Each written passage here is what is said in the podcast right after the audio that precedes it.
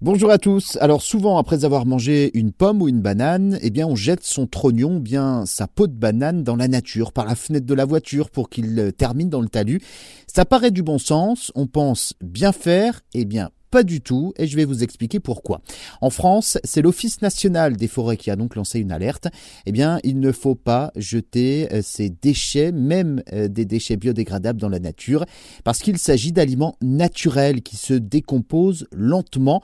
Sans l'intervention des animaux, la dégradation peut même aller jusqu'à plusieurs années. On compte deux ans pour une peau de banane et huit semaines pour qu'un trognon de pomme se décompose dans la nature. En plus, certains fruits et légumes n'ont pas leur place dans certains paysages, tout simplement parce qu'ils n'ont aucune origine locale, comme par exemple une peau de banane venant de Martinique euh, qui n'a rien à faire donc euh, en plein milieu d'un bois en France.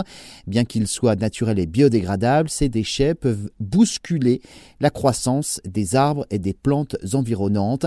Il y a des graines, notamment dans le trognon de pomme ou encore dans certains légumes, qui peuvent en conséquence faire pousser des plantes non locales, favoriser le développement de plantes invasives nuisibles à la végétation autochtone.